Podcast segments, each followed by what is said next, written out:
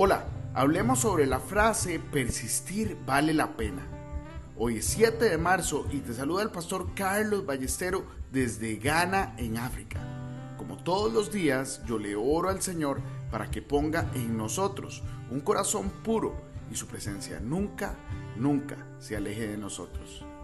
En 2 de Reyes 5:14 leemos, Él entonces descendió y se zambulló siete veces en el Jordán conforme a la palabra del varón de Dios.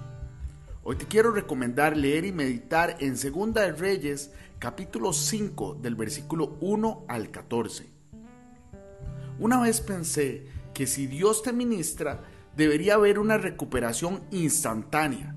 Después de todo, si Dios mismo te toca, todo problema debería desaparecer por completo. Esta es una expectativa natural. Sin embargo, Ahora me doy cuenta de que a menudo es necesaria una administración repetida y sostenida a la misma persona. Usted verá esta ley en operación muchas veces en la Biblia.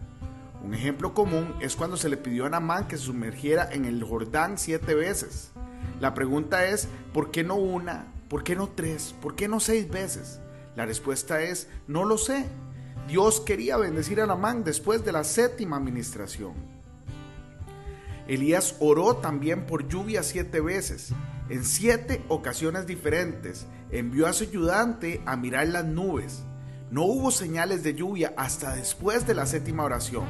En Primera de Reyes 18:44 leemos, y a la séptima vez dijo, He aquí que una nubecilla se levanta del mar como mano de hombre.